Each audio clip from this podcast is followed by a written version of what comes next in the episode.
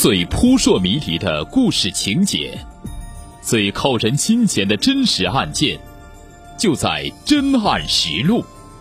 本节目由南方法制报与蜻蜓 FM 联合制作播出。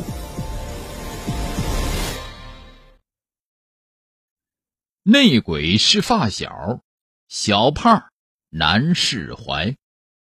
文中人物均为化名。原本是一起长大的发小，因一时贪念，竟向对方伸出贼手，顺走一笔具有特殊意义的近万元现金。二零二零年十二月二日，韶关真江警方仅用两小时即成功破获一宗内鬼蚂蚁搬家式盗窃案，人赃俱获。书包内巨款不翼而飞。二零二零年十二月二日上午，十九岁的事主小胖来到韶关市公安局真江分局东河派出所报案，称一个月前其将奶奶生前积攒下来的一笔万元现金存放在辖区某企业员工集体宿舍的公用衣柜内。小胖自幼父母双亡，是奶奶节衣缩食一手将自己拉扯长大。所以这笔现金具有特别的纪念意义。小胖说：“平时手头再紧，也没打算用，也不愿存银行，只想一直将这笔钱留在身边。”是日早晨，小胖打开公用衣柜，发现书包里奶奶留给自己的一万余元现金有九千元不翼而飞，仅剩约一千五百元。认真勘查案件，速定性。接报后，该所值班民警迅速到案发现场进行勘查，发现该集体宿舍楼宇安防措施比较到位，且宿舍门窗没有破坏痕迹。按盗窃案发案规律，窃贼下手会毫不留情，怎会还留下现金一千五百元不要？民警迅速判断。此案系内部人员作案的可能性很大。出人意料的是，小胖此时却显得有点忐忑不安，表示同事们都很善良，对自己挺好，不相信是同事所为，担心警方的研判会影响其日后的工作氛围。民警继续认真负责的侦查，了解到在案发近两个月的时间内。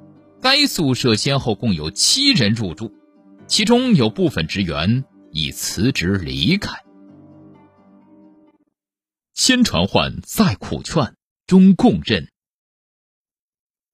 民警将宿舍现居住的五人全部带回派出所进行询问调查，并依法检查众人的手机。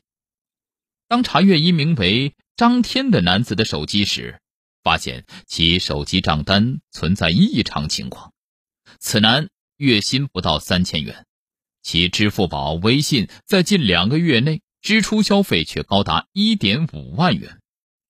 面对民警的质疑，张天神色慌张，矢口否认，声称其支出消费均为借贷所得，但又无法自圆其说，也无法提供借款的流水凭据。张天的反常举动引起了办案民警的注意。通过了解得知，2002年出生的张天与小胖是乐昌市某镇的同村发小，目前的工作岗位还是小胖为其推荐争取得来的。办案民警随后展开心理攻势，动之以情，晓之以理，苦口婆心地劝导张天，并如实告知小胖目前所处的家庭惨况。民警说。小胖自小痛失双亲，如今连唯一的至亲奶奶也离世了。临走前，将节省下来的一万余元现金留给了小胖。这一叠棺材本在旁人眼里可能只是普普通通的钞票，可在小胖眼里，既是一份悼念，更是一份寄托，视如家珍，爱惜不舍。如今钞票仅存残余，作案人或许良心未泯。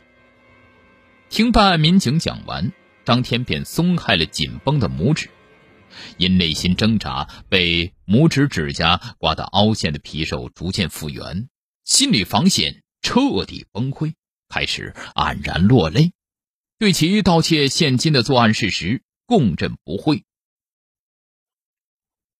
盗窃钱财只为出风头。办案民警将张天依法传唤至公安机关办案区做进一步审讯。据其供述，在集体宿舍与小胖一起居住时，一次偶然机会发现小胖在宿舍衣柜书包内存放有大量现金，因一时贪念，趁小胖上班宿舍无人之际。张天将其存放在书包内的大部分现金分十次盗走，盗窃得手后就外出挥霍，甚至在酒吧内竞争当晚最高消费第一人，将赃款一掷千金，仅仅为个人姓名登上娱乐场所 LED 投屏出出风头，让朋友们刮目相看。破案后。警方积极对张天的家属做思想工作，动员其家属主动偿还小胖的现金。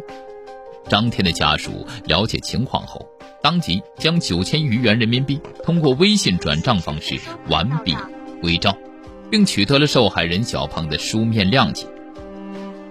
小胖收到张天家属退还的钱款后，喜忧参半，喜于至亲遗产失而复得，忧于世上无双。毕竟，现金里的一分一毫都是奶奶生前心血留给自己的念想，各种情怀是这笔微信转账无可替代的。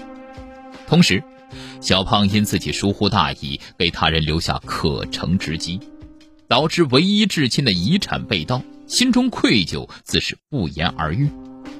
最后，小胖为警方的神速破案，为其挽回经济损失表示钦佩。并连声道谢。警方提醒，在集体宿舍等公共性质区域内生活的工作人员，切勿在宿舍内存放大量现金和贵重物品。现金最好存放在银行，有财不外露，切勿给不法分子可乘之机。一方面可以有效避免自己的财产缺失，另一方面又可不让他人见财生贪，走上。犯罪的道路。